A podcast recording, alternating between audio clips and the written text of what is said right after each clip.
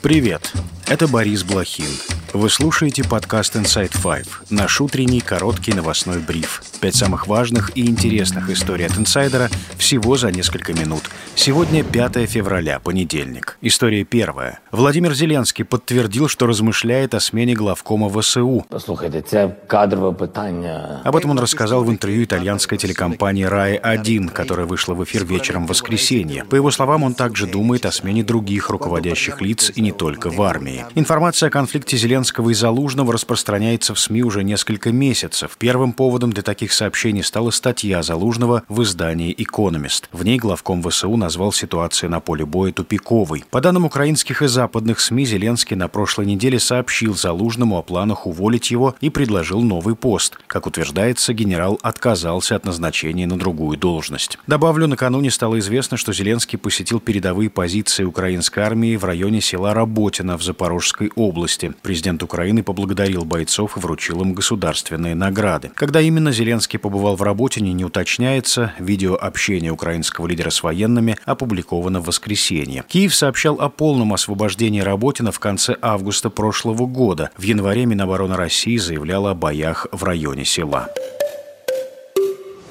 История вторая. США и Великобритания нанесли очередную серию ударов по объектам хуситов в йеменских провинциях Хадейда и Саада, сообщает телеканал Аль-Мазерах. По его данным, совершено порядка 15 атак. В субботу военные США и Великобритании также атаковали объекты хуситов. Как сообщили в Пентагоне, удары наносились по подземным хранилищам оружия, ракетным системам, пусковым установкам и другим объектам, которые хуситы использовали для нападения на суда в Красном море. Министр обороны США Ллойд Остин заявил, что совместная акция посылает хуситам четкий сигнал о том, что их ожидают последствия, если они не прекратят незаконные нападения на международные гражданские суда и военные корабли. Хуситы, в свою очередь, также пригрозили США последствиями. Вашингтон активизировал борьбу с проиранскими группировками после того, как 29 января в результате атаки дронов на американский аванпост в Иордании погибли трое военных и пострадали 40. 2 февраля американские военные нанесли удары по целям в Ираке Ираке и Сирии. Группировка хуситов, контролирующая несколько густонаселенных районов Йемена, активизировалась после начала войны Израиля и Хамас в октябре. В знак солидарности с Хамас хуситы атакуют суда в Красном море, что вынудило многие судоходные компании перенаправить суда по более длинным маршрутам в обход опасных мест.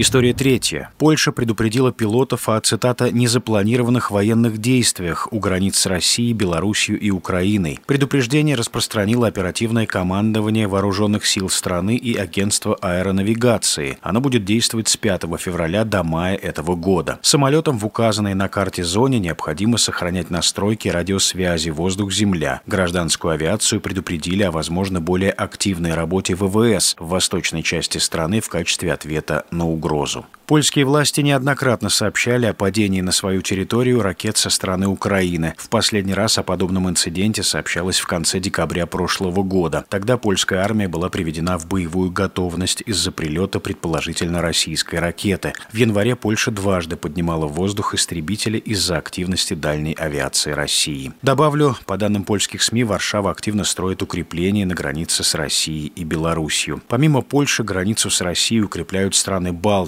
Латвия, Литва и Эстония строят Балтийскую линию обороны. Она включает в себя железобетонные бункеры, пулеметные гнезда и позиции для артиллерии.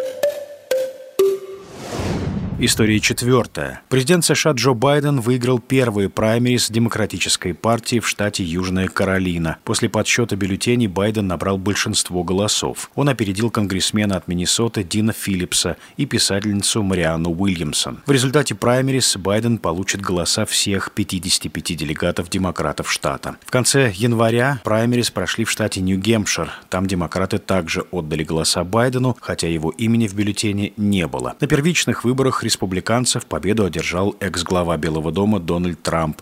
Он, по всей вероятности, будет основным соперником Байдена. Выборы президента Соединенных Штатов пройдут во вторник, 5 ноября. Инаугурация состоится 20 января 2025 года. История пятая. Десятки человек погибли из-за лесных пожаров в Чили. Огонь охватил провинцию Вальпараисо в центральной части страны. Сильнее всего пострадал прибрежный город-курорт Винья-дель-Мар. По подсчетам властей, огонь уничтожил более тысячи домов. Президент Чили Габриэль Борич объявил в стране двухдневный траур. Власти предполагают, что пожары могли быть результатом преступного умысла. Лесные пожары регулярно происходят в Чили в это время года, однако сейчас огонь угрожает крупным населенным пунктам с населением около миллиона человек. И это все на сегодня. Это был подкаст Inside Five.